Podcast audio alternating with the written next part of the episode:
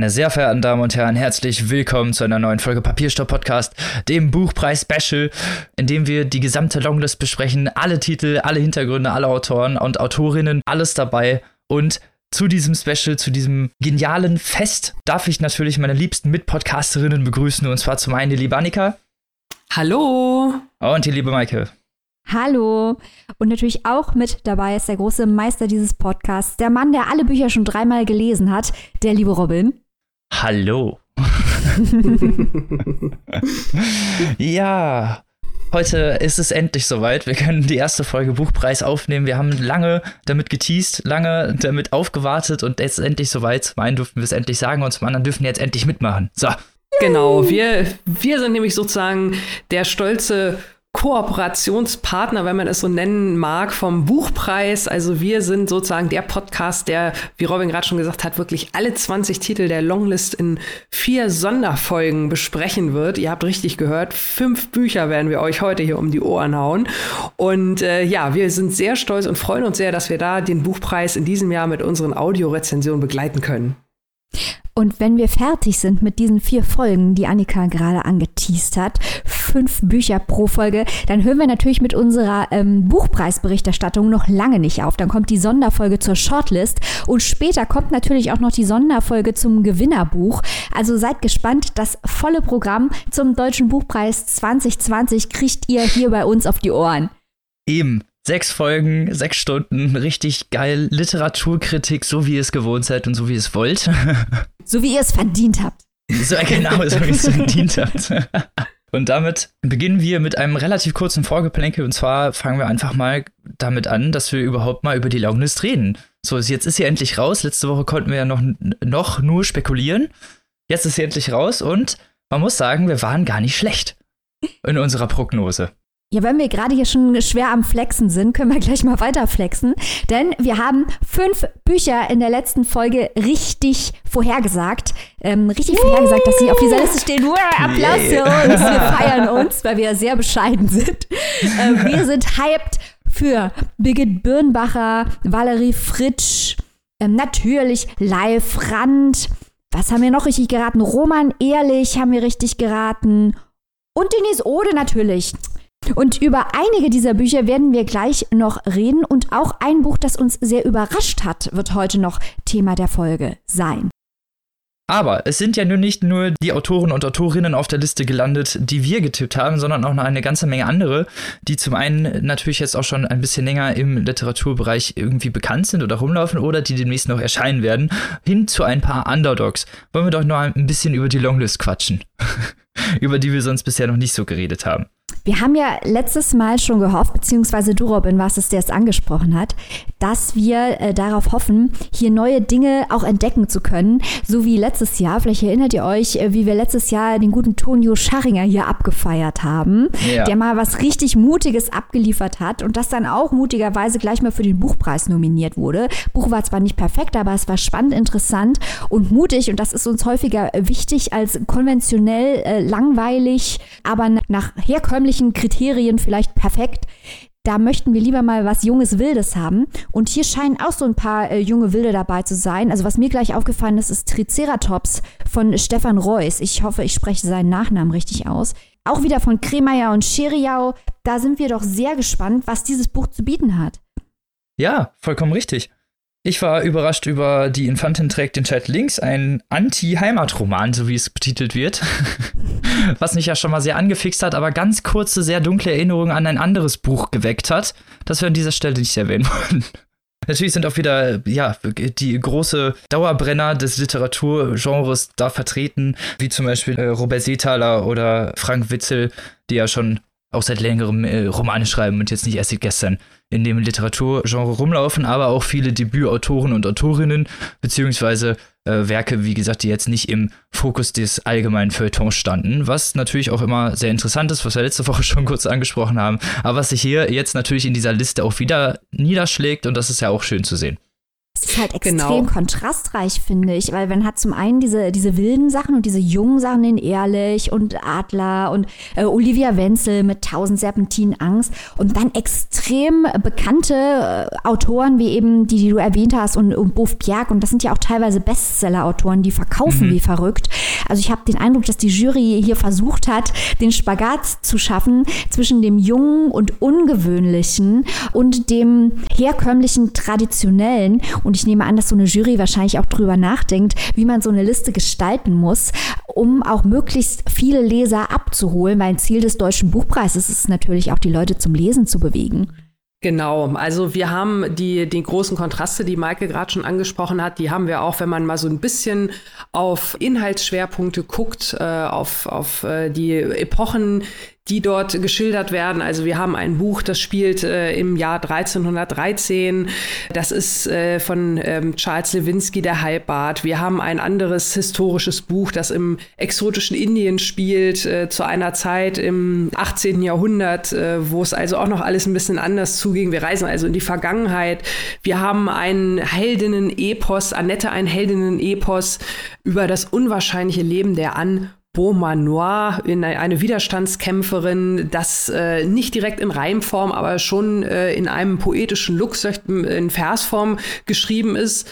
Wir haben äh, mit Jens Wonneberger Mission Pflaumenbaum, auch das mal ganz interessant, ein Verlag, Myri Salzmann, der uns tatsächlich bisher noch gar nicht untergekommen ist. Also auch das ist ja schön, dass nicht nur bei den mhm. Autorinnen und Autoren äh, hier und dort geguckt wird, sondern dass halt auch kleine Verlage, die bisher noch gar nicht so im Rampenlicht standen, äh, die Chance haben, jetzt hier bei dem Buchpreis auf der Longlist zu landen. Mal gucken, wie weit es noch geht. Das ist natürlich auch schön. Ja, vollkommen richtig. Und dann kommen wir von der historischen Vielfalt auch nochmal zur Themenvielfalt. Du hast ja auch gerade schon angesprochen, dass wir halt hier einfach sehr, sehr, sehr viele thematische Derivate abgegriffen haben, sehr von jungen Autoren, von äh, etablierten Autoren und man hat ja alles einen, einen sehr guten Mischmasch, finde ich. Ja, Gesellschaftsthemen, zeithistorischen Themen und sowohl lokalen als auch globalen Themen. Also man hat hier wirklich so eine richtig große Bandbreite und ich finde, das ist eigentlich was wirklich Schönes und da sieht man auch, wie groß und breitflächig die Themenvielfalt der deutschen Literatur ist. Ich finde auch in den vergangenen Jahren gab es manchmal so ein bisschen eine Tendenz zum historischen Roman. Ähm, nicht, dass es das hier jetzt gar nicht gäbe, hat Annika ja auch gerade schon erklärt, aber nicht so sehr. Also es ist wirklich sehr breit. Wir haben ja mhm. alles vom Knast über Suizid zum Klimawandel zur Augsburger Puppenkiste. Ist hier wirklich alles dabei. Und ich freue mich drauf, ähm, das alles zu besprechen, auch weil wir uns so strecken müssen von einem Thema zum anderen, weil die Themen so weit auseinander liegen und die Kontraste so groß sind. Das macht es für uns natürlich schwer und auch für die Jury, Vergleiche zu finden. Es ist sowieso immer schwer, Literatur zu vergleichen, aber hier ist es noch schwerer, weil es so kontrastreich ist, aber dadurch ist es eben auch spannender und man kann auch häufig dann die Frage stellen, ja, was ist jetzt nicht nur sprachlich, narrativ, qualitativ hochwertiger, sondern was ist auch relevanter? Weil das muss ja für einen Buchpreis auch ein Kriterium sein. Ist das, was hier abgeliefert wird, relevant? Und um diese Fragen zu beantworten und um vielleicht direkt mal mit dem Battle Royale zu starten, wie wir es schon angekündigt haben, und steigen ein in den Ring mit dem ersten Buch dieser Folge, das wir großflächig besprochen haben, mehr als abgefeiert haben und das hier eigentlich schon seit Wochen ein Insider-Gag dieser Folge geworden ist, und zwar Allegro Pastel. Das war das aller, allererste Buch, das wir in der letzten Folge getippt haben. Das wir unbedingt ja. auf dieser Liste sehen wollten. Was für eine Freude, wie hochverdient. Live-Rand mit Allegro Pastel auf dieser Liste. Genial wir hatten ja schon gesagt, dass wir vom Glauben abgefallen wären, wenn es das nicht auf dieser Liste gelandet wäre. Deswegen sind wir doppelt froh, dass es darauf gelandet ist. Ja, Allegro Pastel, ich würde sogar so weit gehen. Ich glaube, wir haben sogar von Anfang an äh, getippt, dass, es, dass das ein guter Buchpreiskandidat wäre. Ich bin mir jetzt nicht mal ganz sicher. Ich muss gestehen, ähm, ich habe die Folge nicht nochmal nachgehört. Es war übrigens Folge 93, in der wir Allegro Pastel besprochen haben.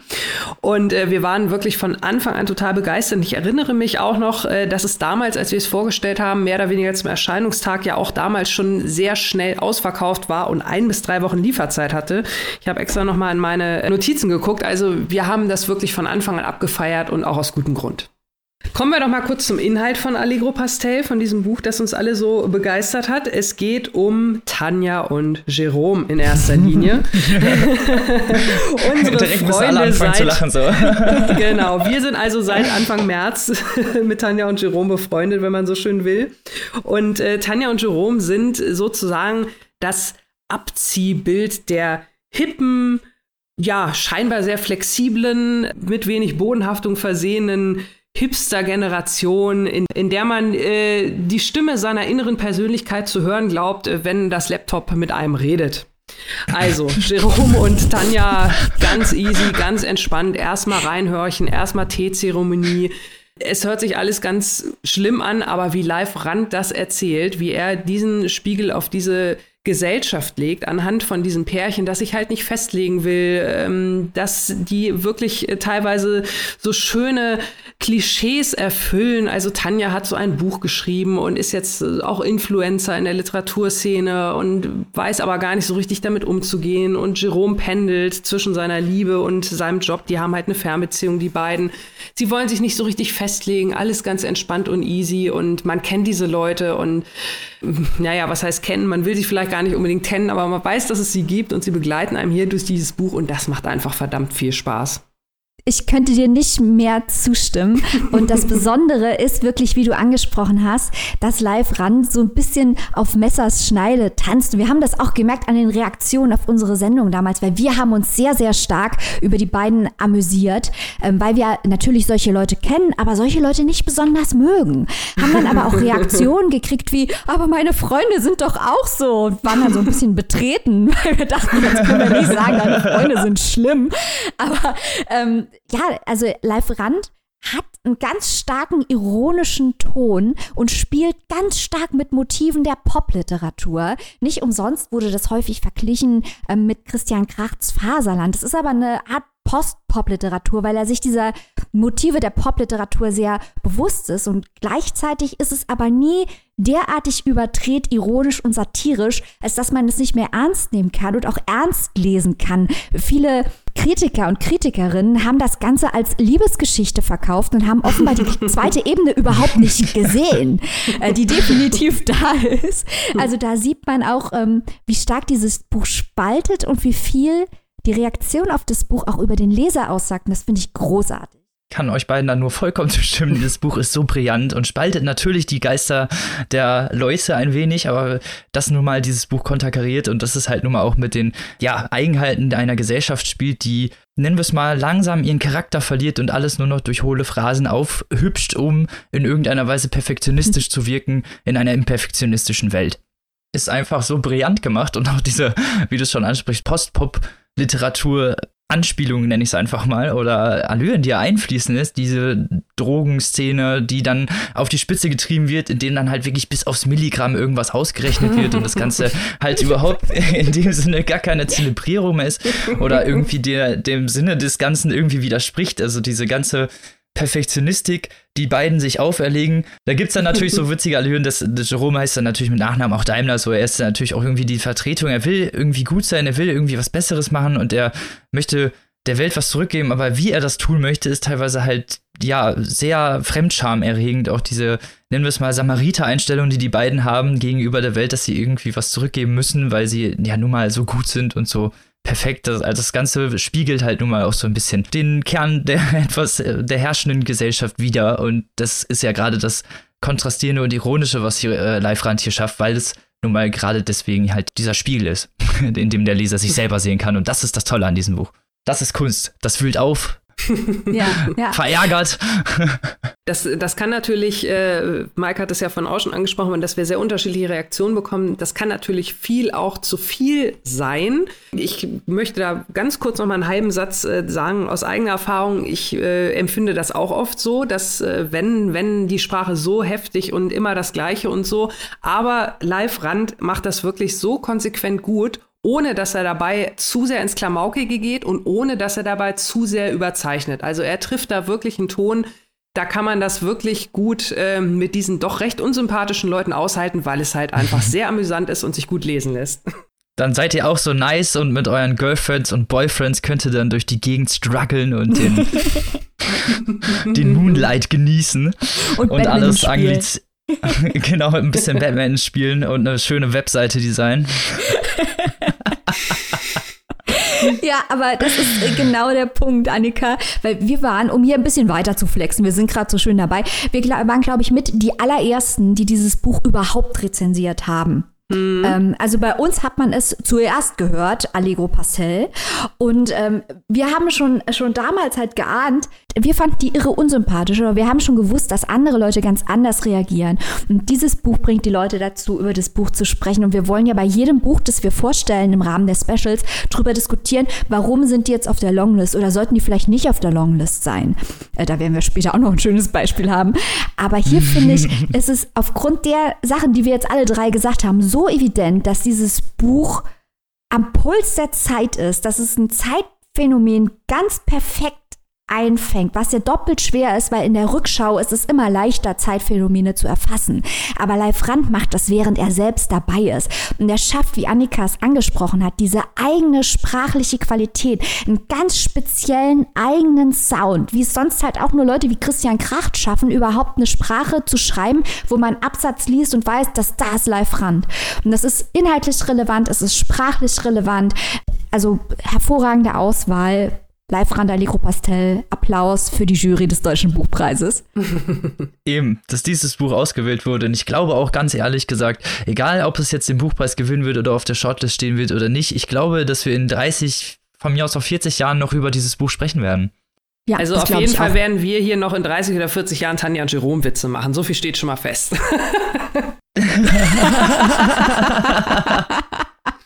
Und darauf einen Tee. Wir bleiben unseren äh, Faden treu. Damit vom ersten brillanten Werk dieser Folge zum nächsten Buch übergehend. Es geht ja hier zack auf zack.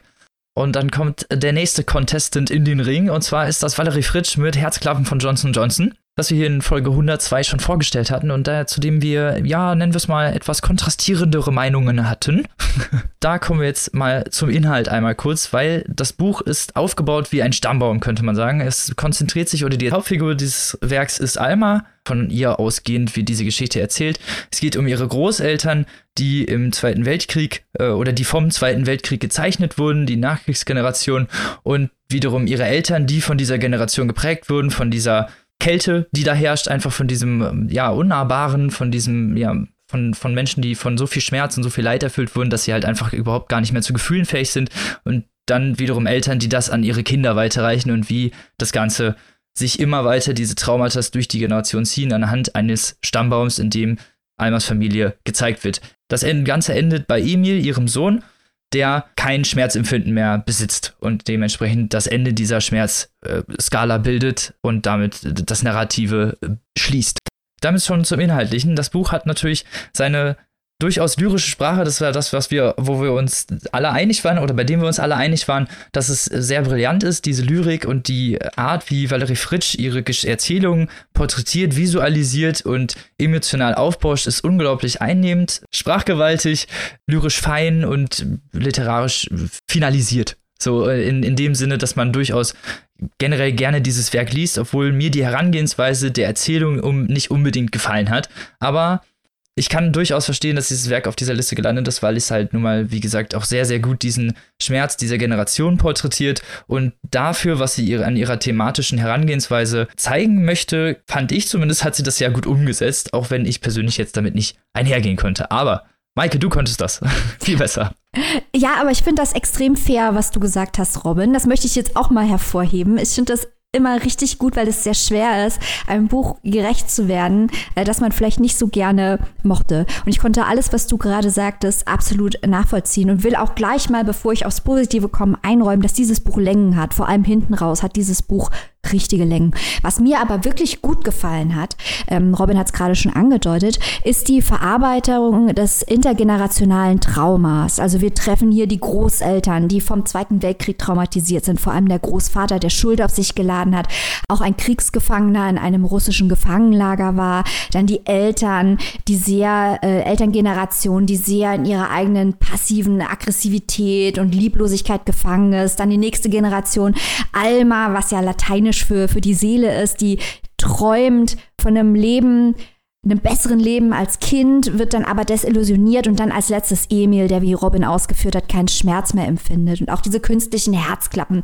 die schon im Titel erwähnt werden, all das spricht über intergenerationales Trauma, also wie Traumata, Schmerz und auch Schuld von einer Generation zur nächsten vererbt werden und immer weiter die Menschen prägen. Und wie man schon sieht, auch daran, dass Emil eben keinen Schmerz empfindet, ist das alles sehr stark atmosphärisch und metaphorisch und hat diese lyrische Sprache, das wurde auch schon gesagt, sehr viele Anspielungen sind drin und man muss als Leser hier eine große Toleranz für diese vagen Beschreibungen haben, für das Nicht-Konkrete, weil dieses atmosphärisch nicht-konkrete, metaphorische ist die Stärke des Textes, dadurch wird er sehr berührend.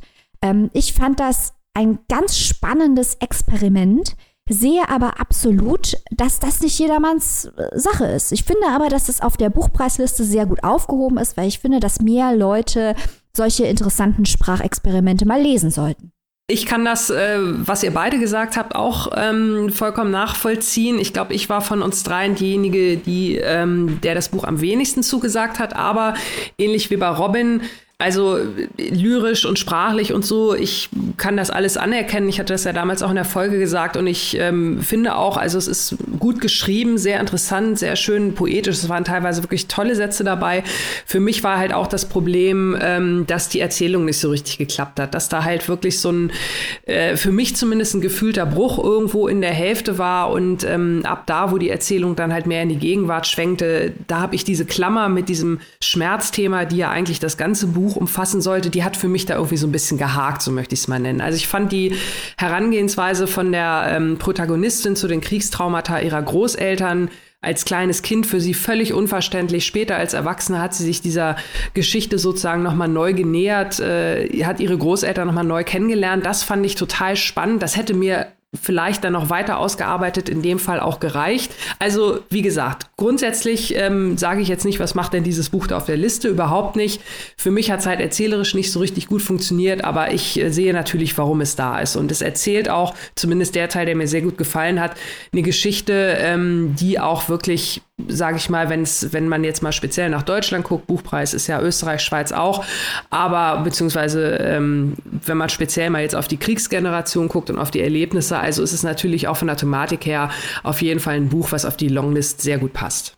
Ähm, und ich gebe dir da auch recht, Annika, das Pacing funktioniert nicht richtig. Hinten schwankt es ja, du hast es gerade angedeutet, äh, bricht mhm. es und dann wird es auf einmal zu einem Roadtrip und das Pacing funktioniert einfach nicht. Also dieses Buch hat Schwächen und äh, nicht zu knapp, aber ich fand es trotzdem aus den genannten Gründen ganz spannend. Würde ich jetzt sagen, ist das ist ein Sieger für den Deutschen Buchpreis? Nein.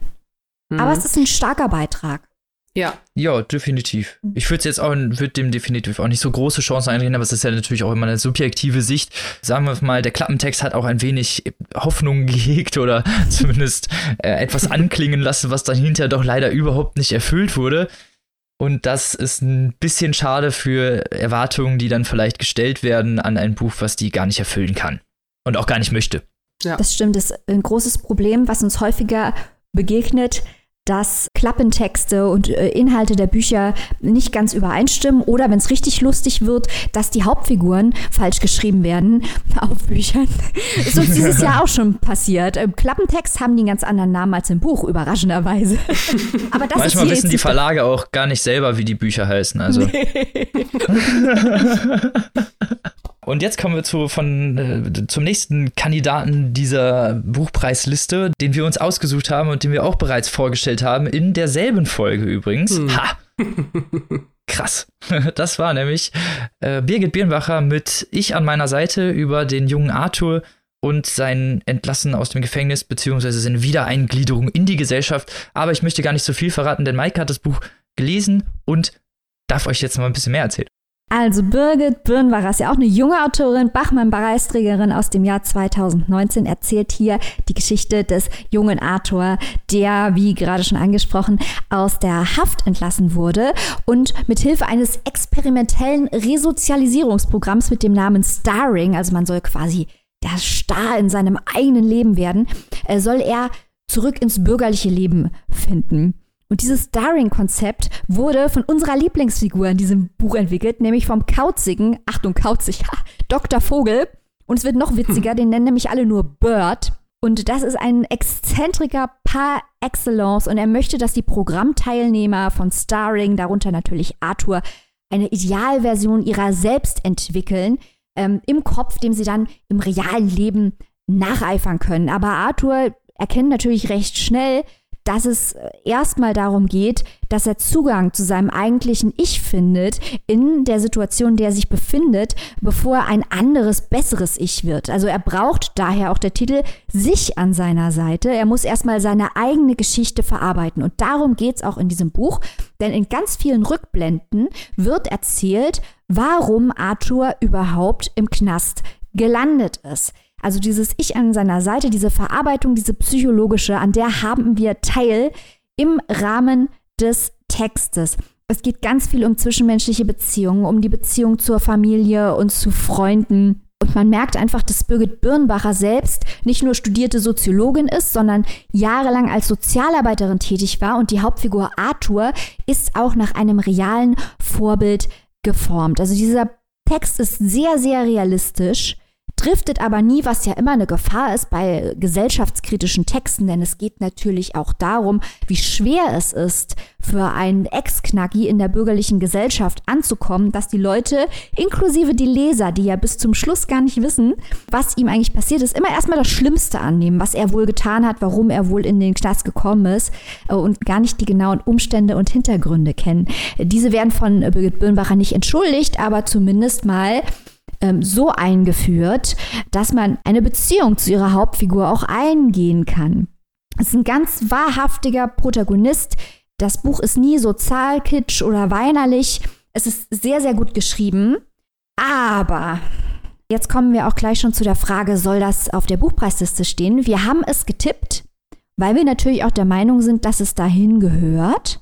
Aber ich finde, es ist ein sehr, sehr zugängliches Buch. Das ist jetzt per se nicht negativ, aber ich weiß nicht, ob das jetzt sprachlich und vom Komplexitätsgrad ausreicht, um einen Buchpreis zu gewinnen. Was meint ihr dazu? Ich muss gerade so ein bisschen lachen, weil so langsam anfangen schon so wie die für elitären Feuilletonisten zu werden. Ist das sprachlich relevant?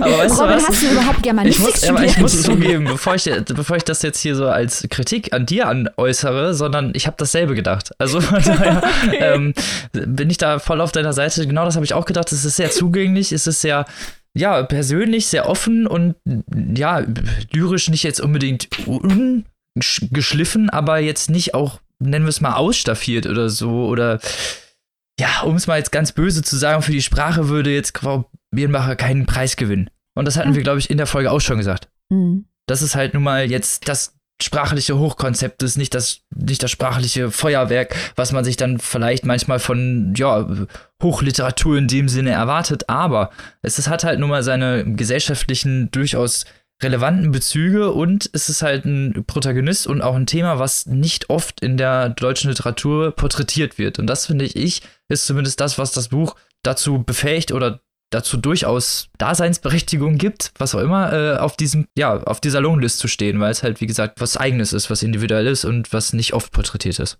Das stimmt. Und vielleicht noch, um das zu ergänzen, die Konstruktion, die ist durchaus schlau und auch nicht unkomplex. Äh, nur die Sprache selber und auch die, die Tiefe der Analyse ist halt genau wie du sagst, ist jetzt nicht. Also es, es steht völlig zu Recht auf der Longlist, aber es ist kein Sascha Stanicic.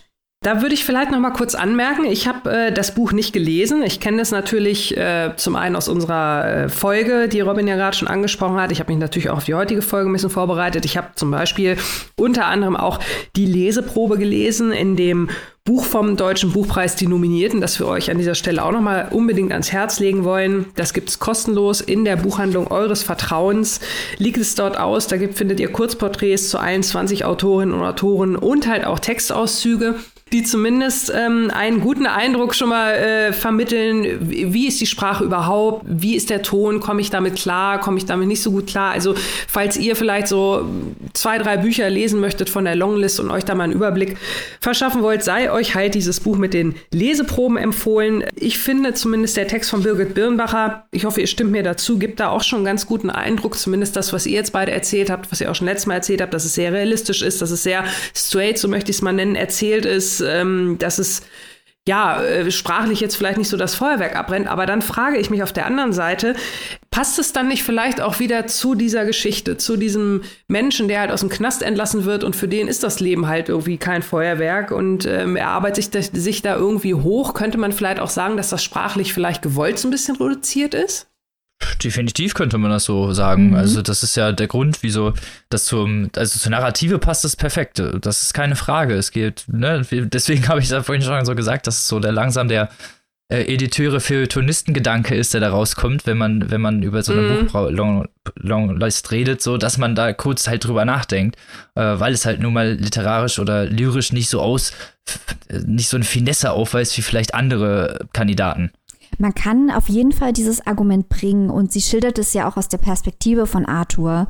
Aber wie das so ist, es gibt ja tausend Möglichkeiten, die Perspektive äh, von jemandem, der aus dem Gefängnis entlassen wird, darzustellen. Weil es gibt auch tausend Leute, die aus dem Gefängnis, also ganz unterschiedliche Menschen, die aus dem Gefängnis entlassen werden, die sind ja nicht zwangsläufig alle so gestrickt wie Arthur. Insofern finde ich, dass das Argument teilweise zulässig ist, teilweise aber auch nicht, weil zu sagen, es zeigt halt die Perspektive von Arthur, ja, aber man könnte natürlich den Protagonisten auch so stricken, dass man eine andere Sprache wählen könnte. Das wollte Frau Birnbacher hier aber nicht. Und wie gesagt, das ist auch kein schlechtes Buch. Das liest sich auch gut weg. Ich habe das super gern gelesen. Wir haben es auf die Longlist getippt, weil wir es gut fanden. Ich finde, es hat nicht genug Wumms, um es vielleicht mal so zu formulieren. Das haut einem nicht genug den Kopf weg, als dass das.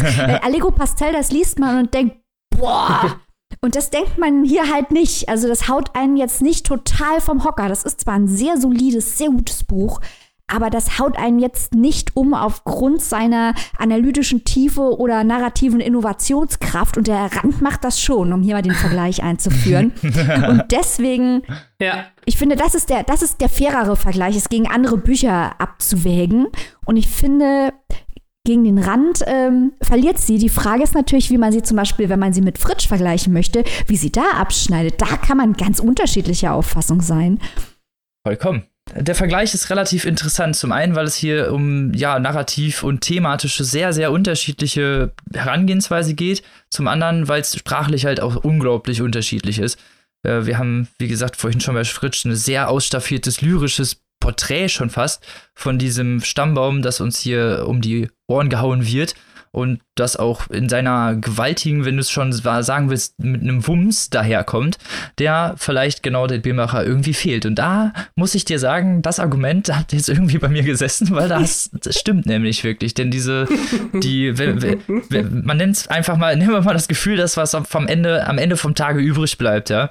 Das, was das Buch in einem auslöste, das ist ja das, was die Kunstessenz in, jeweils ausmacht. Mhm. Ne? Die Essenz von dem, was man aus der Literatur gewinnen möchte. Und da muss man doch schon sagen, dass die Fritschen durchaus weiteren Bogen dargeschlagen hat, finde ich zumindest.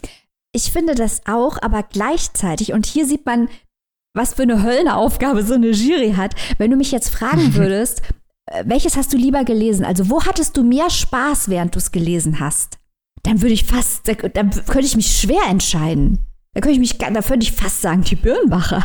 Ja, eben, genau. Aber ja, ob, äh, das ist ganz schwierig, weil die Bücher halt so ja. unterschiedlich sind. Aber wenn man ähm, irgendwie spaßig was weglesen will, was auch nicht dumm ist, also wir wollen die Birnbacher jetzt hier ja nicht kleinreden, das ist ja ein gutes nein, Buch. Nein.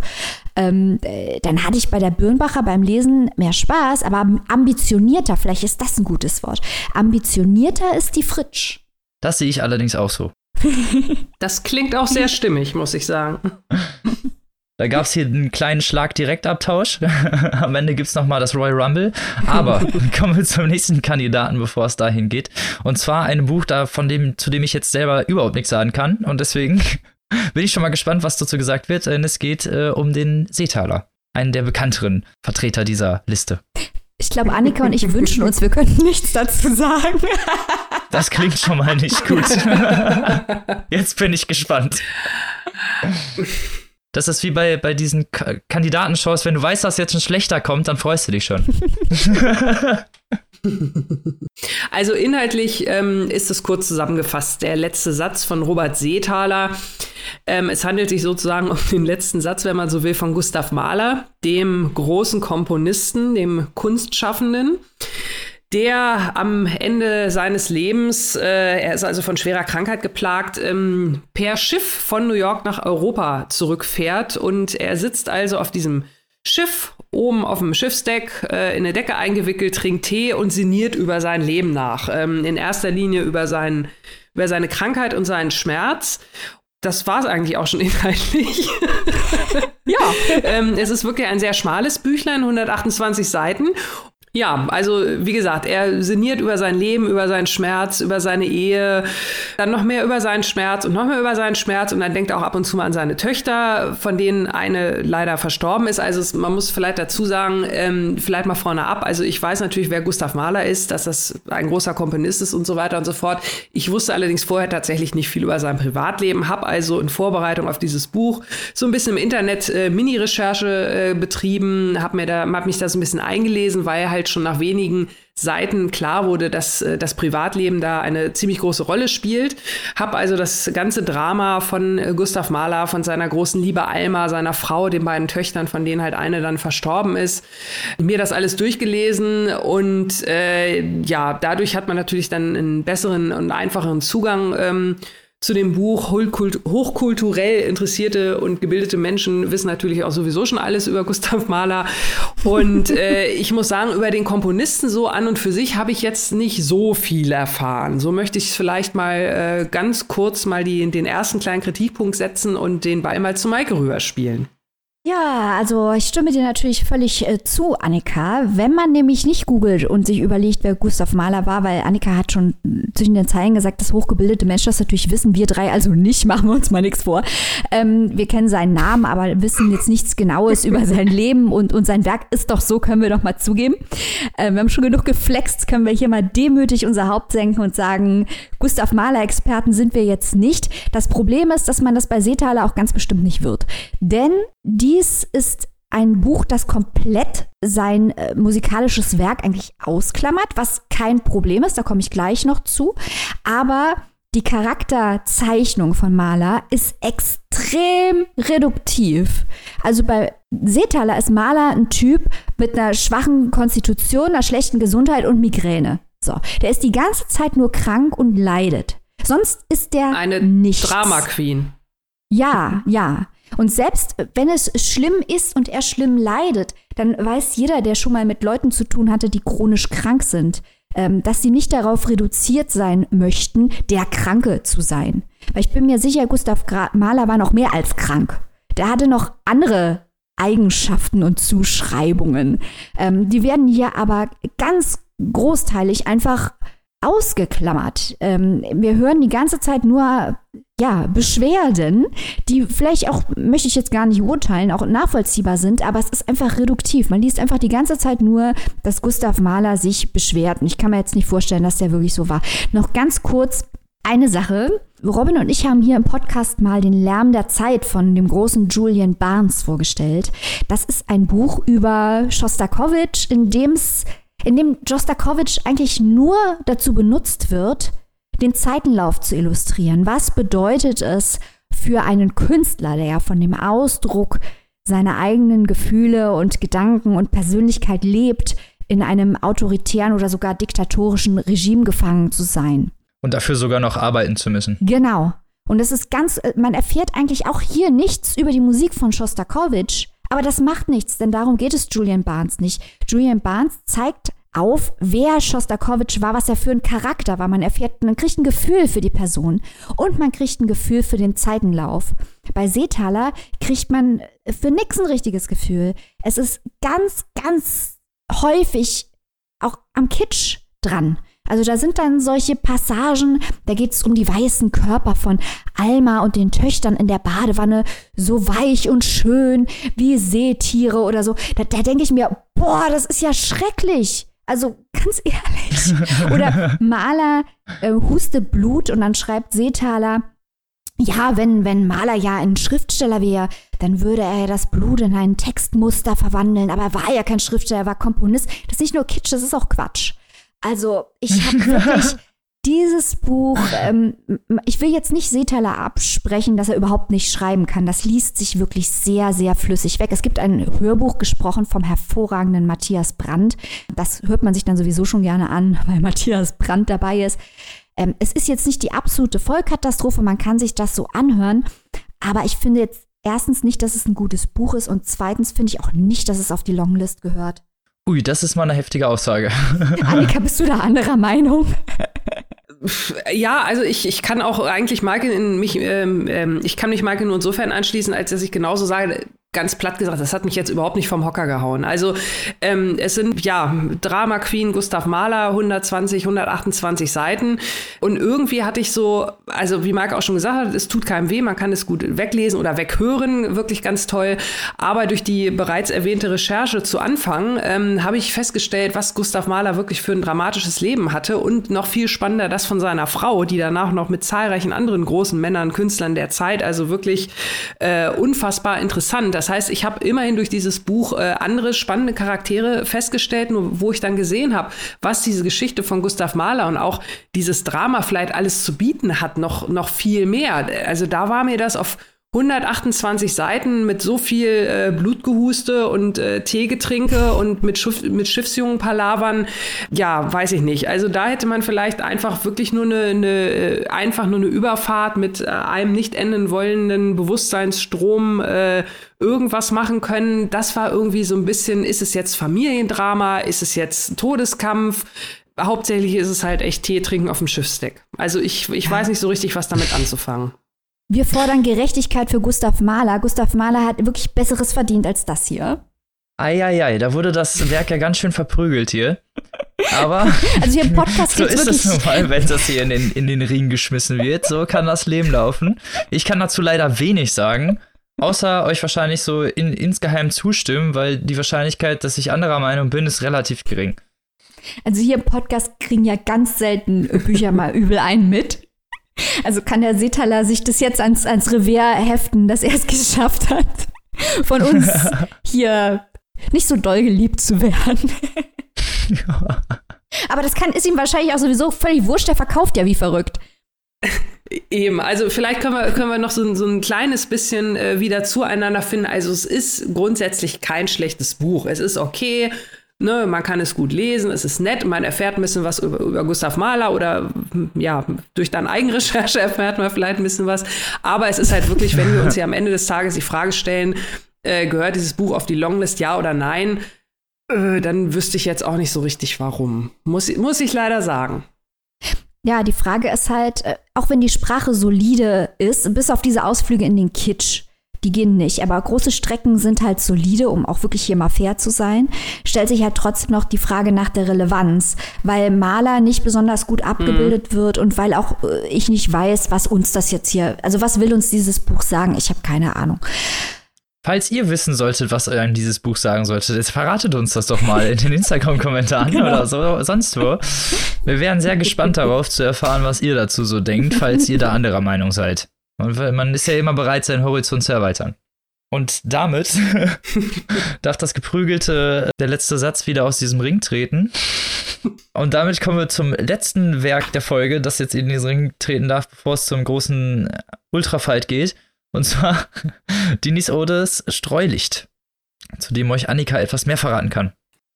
Genau, das hatten wir ja tatsächlich letzte Woche erst bei uns in der Show. Also äh, ganz, ganz toller Zufall, dass wir sozusagen mit die Ersten waren, äh, die dieses Buch rezensiert haben, nachdem es auf der Longlist stand.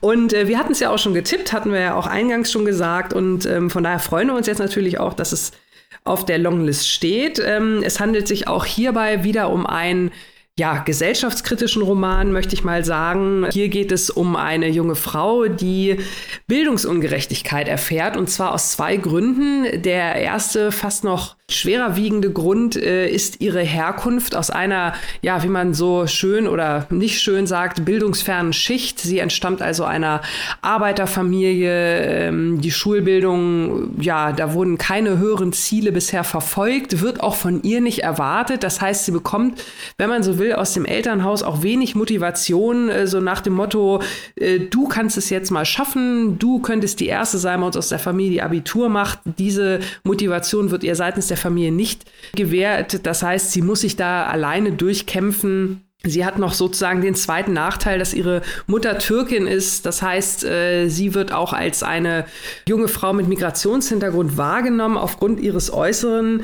Und das heißt, sie erfährt zum einen Klassismus halt durch ihre Herkunft aus der Arbeiterklasse und zum anderen Rassismus durch die vermeintliche, durch den vermeintlichen Migrationshintergrund oder durch den Migrationshintergrund. Und ähm, ja, sie kämpft sich sozusagen durch den Schulalltag äh, durch und es wird, Dennis Ode macht das wirklich sehr, sehr schön, wie sie immer stärker, also es fängt relativ harmlos an, aber immer stärker, je weiter das Buch voranschreitet, zeigt sie also diese vielen kleinen Nadelstiche, die von der Gesellschaft der jungen, namenlosen Protagonistin entgegengebracht werden, die sie schließlich auch aus ihrem vertrauten Schulantag herausdrängt, weil ihr halt von allen, sowohl von der Familie als auch von den Lehrerinnen, Lehrern und so weiter, immer irgendwie das Gefühl vermittelt wird, du gehörst hier eigentlich gar nicht her, du hast eigentlich überhaupt kein Recht hier zu sein. Sie glaubt das dann selbst auch, obwohl sie weiß, dass sie es eigentlich allein durch ihre Leistung, ähm, dass sie da durchaus ihren Platz hat äh, in der Schule und wie sie dann sozusagen einen zweiten Anlauf nimmt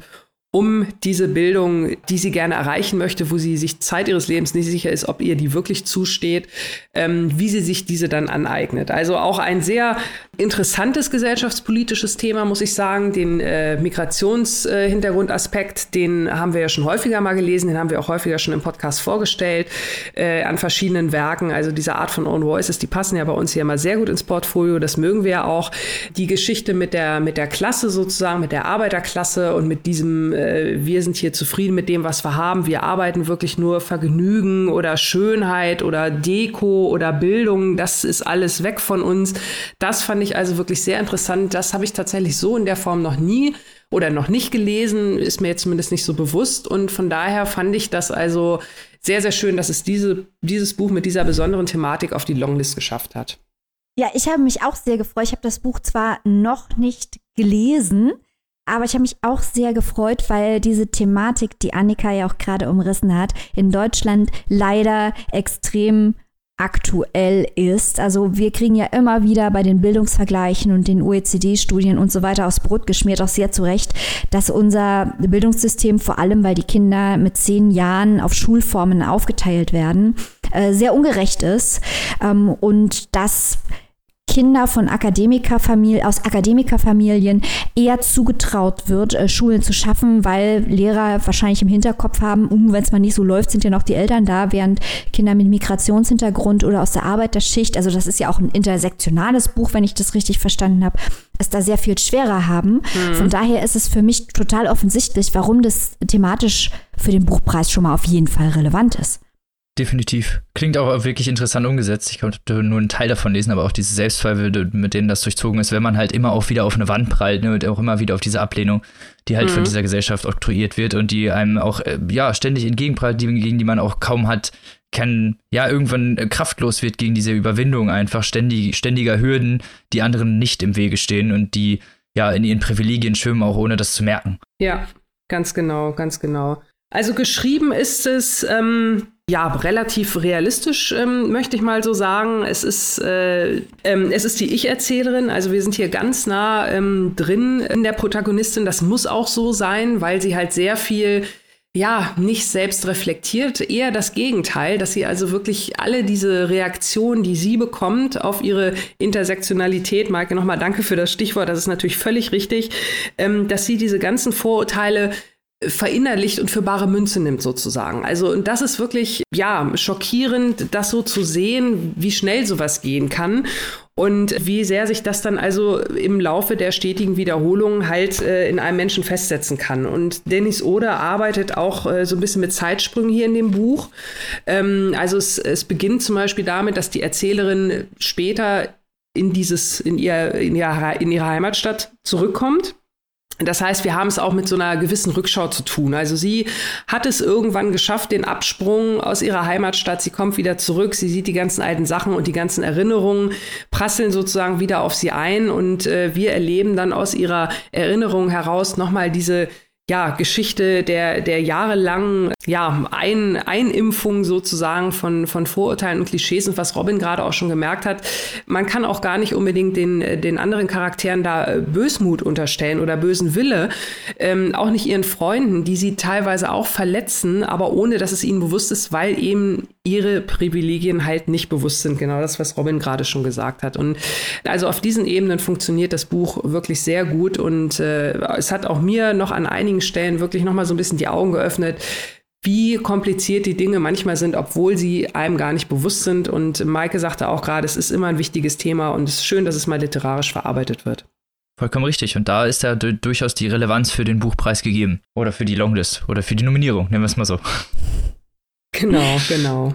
Ähm, also wenn es jetzt nochmal ums Thema Vergleiche geht, fällt natürlich auf, äh, dass wir natürlich das Streulicht von Dennis Ode durchaus mal neben Ich an meiner Seite von Birgit Birnbacher stellen können, weil beide Bücher zum einen natürlich ein gesellschaftskritisches Thema beleuchten, ein, ein Sozialthema, wenn man so möchte, von Personen, die außen stehen und auch beides Personen sind, die auf der einen Seite der Arthur von Birgit Birnbacher, der macht die Resozialisierung durch. Der hat sozusagen seinen zweiten Versuch in der, äh, ich habe gelesen, dass er auch ständig diese Angst hat, dass er als Unrechtmäßiger erkannt wird, äh, dass er sozusagen in Anführungszeichen als Knacki geoutet wird. Das ist so, ne?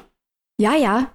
Ja, genau. Also, dass er ständig immer das Gefühl hat, er gehört da irgendwo nicht hin. Und das ist natürlich ein Thema, das sich bei Dennis Ode genauso findet. Bei der äh, Protagonistin, die also auch später, auch als sie dann den Abschluss geschafft hat und als sie dann einen höheren Bildungsweg einschlagen kann, nach wie vor immer auch noch genau das Gefühl hat, ich gehöre eigentlich nicht hin. Oh, die erkennen, dass ich eigentlich hier, ja, aus der Arbeiterklasse komme oder wie auch immer.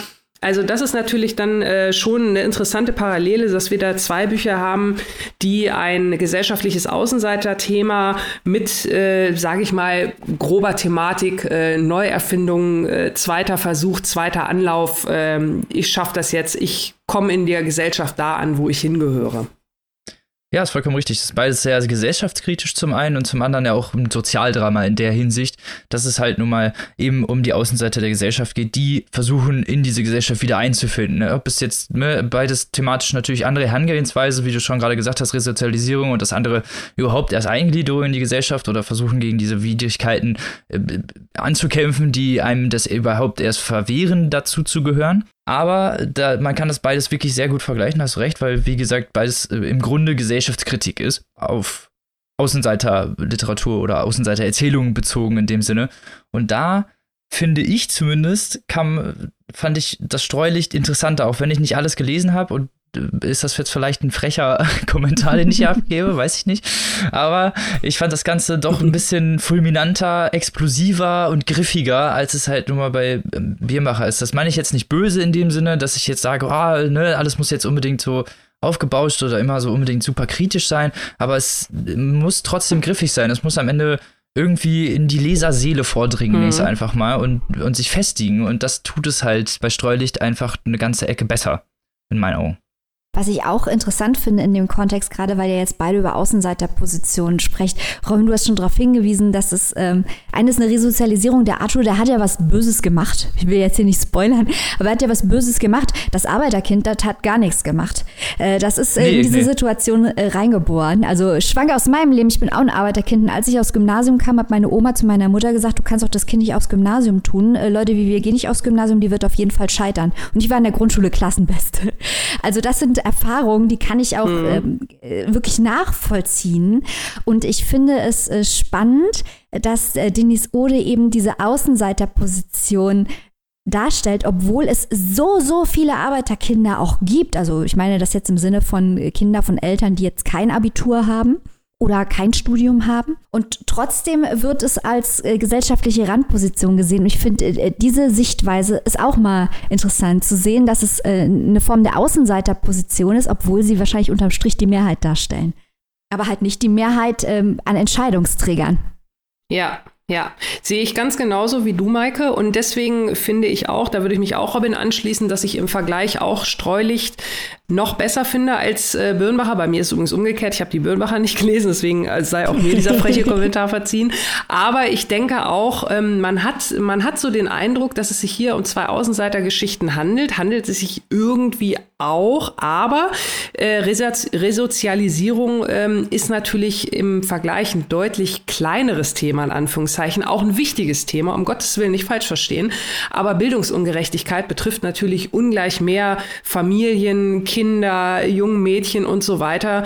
Und ähm, allein dadurch finde ich, äh, ist die Brisanz dieses Themas äh, tatsächlich noch eine größere. Und deswegen finde ich auch, dass wenn wir da äh, jetzt sagen müssen, wir, wir müssen einen gesellschaftskritischen Roman wählen, würde ich auch dann für Dinis Ode und Streulicht stimmen. Aber das Schöne ist ja, dass wir, also unsere Shortlist hat ja wie die echte Shortlist am Ende nur sechs Titel. Dadurch, dass wir aber heute nur fünf vorstellen, können wir alles, was uns gefällt, einfach erstmal auf unsere Shortlist packen.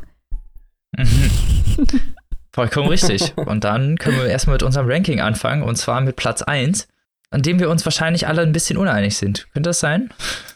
Also ich glaube, wir betteln alle zwischen Ode und Rand, oder? Also das sind unsere zwei Favoriten. Ist bei mir zumindest so. Ja. Ja.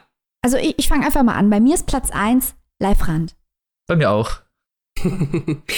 ähm, ja, also ich, ich gehe konform mit, äh, mit äh, Live Rand Platz 1 für unser gemeinsames Ranking. Ich könnte mich tatsächlich zwischen Rand und Ode nicht entscheiden, muss ich ganz ehrlich sagen. aber dann nehmen wir Rand und dann haben wir einen, einen schönen, fairen Platz 1. Da kommt Ode aber direkt auf Platz 2. Eben, so. Direkt, yeah. als, direkt dahinter, ganz knapp. Sehr gut. So, und jetzt Auf Platz 3 würden wir jetzt, würde ich jetzt persönlich einfach erstmal die Fritsch setzen, einfach wegen, ja, der lyrischen Penisse und fand ich irgendwie noch von den drei äh, Contestants am besten. Den Seetal habe ich ja nicht gelesen, aber. Ich, ich finde das jetzt so, das finde ich jetzt richtig schwer. Fritsch oder Birnbacher, richtig schwer. Annika, was sagst du? Also ich muss sagen, lustigerweise, ich habe mir natürlich auch Gedanken über das Ranking vor der Folge gemacht und ich war mir ja eigentlich ziemlich sicher, dass ich sage, erst Birnbacher, dann Fritsch, weil ich natürlich grundsätzlich auch immer so gesellschaftskritische Themen und so weiter total spannend finde. Aber ähm, jetzt nach unserer Diskussion und wo ihr nochmal den, die äh, auch sprachliche Feinheit der Fritsch und ihr habt sie auch beide direkt gegeneinander antreten lassen, vorhin gerade in unserer Besprechung Fritsch und Birnbacher. Und da ist ja Fritsch eindeutig als Siegerin hervorgegangen. Deswegen würde ich jetzt tatsächlich die Fritsch vor die Birnbacher ziehen. Gut, dann ist auf Platz 3 bei uns die gute Frau Fritsch. Und auf Platz 4 die Frau Birnbacher. Genau, da sind wir uns dann doch auch auf jeden Fall einig. Und als letzter Platz 5 setzen wir dann den Seetaler gezwungenermaßen. Obwohl er auf unserer Shortliste jetzt nicht landen würde. Noch ist auf der Shortlist. Nächste Woche wird das garantiert nicht mehr so sein. Nee, mm, mm, glaube ich auch nicht. Aber das sehen wir dann nächste Woche, wie das Ranking dann aussieht. Da wird sich wahrscheinlich doch einiges ändern, weil noch fünf neue Romane dazukommen. Wir hoffen, ihr habt einen guten Einblick schon mal in die Romane bekommen und wart im ersten, in der ersten Folge unseres Battle Royals mit dabei. Wir hoffen natürlich, dass ihr in der nächsten natürlich wieder dabei seid, wenn es, wenn es wieder Nummer zwei des Battle Royale gibt, die nächsten fünf Werke der Longlist kurz vorgestellt und wieder gegeneinander antreten lassen. Ich hoffe, ihr seid bereit dafür und um euch einen winzigen kleinen Einblick darauf zu geben, was wir nächste Woche vorstellen und weil es nur eine sehr kleine, begrenzte Anzahl von Büchern ist, kriegt ihr jeweils nur ein Wort, um das Ganze ein bisschen mystischer zu gestalten. Dann sage ich doch einfach mal zwei Anti-Heimat-Roman und Suizid. Annika? Uh. also, ich habe auch noch zwei Worte, sprich zwei Bücher für euch. Und zwar ist das einmal Schalk-Roman. Und das zweite Buch wird dann nochmal etwas Gesellschaftliches sein. Robin, das große Finale. Was ist das fünfte Buch? Und das große Finale, das letzte Buch, was wir noch vorstellen werden, angeteasert ist Widerstandskämpferin. Uh. Uh. Wer am Anfang der Folge sehr gut aufgepasst hat, wird schon wissen, was wir vorstellen. Genau. Und wir erwarten natürlich entsprechend, weil es diesmal viel leichter ist, den, äh, das Buch zu raten, als bei uns normalerweise. Weil normalerweise gibt es zwar drei Wörter, aber die Auswahl an potenziellen Büchern ist natürlich viel größer als 20. Erwarten wir natürlich ähm, hervorragende Vorbereitung. Hefte raus, Klassenarbeit. Nächste Woche wird hier ähm, abgefragt. Wir erwarten Tip-Top-Kommentare auf Instagram, Leute. Wie, ihr könnt nicht richtig mitdiskutieren, dann gibt's Ärger. Dann gibt's ein, gibt's ein äh, Trauersmiley ins Heftchen. Genau, also macht, macht das Beste draus. Geht, geht nochmal in die Buchhandlung eures Vertrauens, holt euch das Lesebuch, die nominierten Leseproben. Macht mit beim großen Lesewahnsinn, denn es macht natürlich viel, viel mehr Spaß, wenn man viele Bücher von der Longlist liest und sie gegeneinander antreten lässt und dann für seinen Liebling argumentiert und kämpft oder vielleicht auch rätselt und schwankt, so wie wir heute bei äh, Fritsch und Böhmbacher. Ähm, nächste Woche wird weiter gerätselt, äh, geschwankt, gekämpft und gefeiert. Und gefeitet. Wir, wir versprechen dir immer den großen Fight und wir haben hier noch nie gefightet, Robin. ja, wir nicht untereinander. Stimmt, die Bücher fighten natürlich. Genau. Wir gegen die Bücher, so sieht das aus. Wir mit und für und gegen die Bücher. So, und dann seid ihr nächste Woche hoffentlich wieder dabei. Hoffentlich gut vorbereitet. Wie gesagt, damit das nicht passiert, lest, lest was. Und äh, genau, wir hoffen, ihr seid nächste Woche wieder dabei beim Battle Royale Nummer 2. Und bis dahin wünschen wir euch eine schöne Woche. Lest was Tolles. Hoffentlich eins der Buchpreisbücher. Und bis dahin, auf Wiederhören. Tschüss. Tschüss.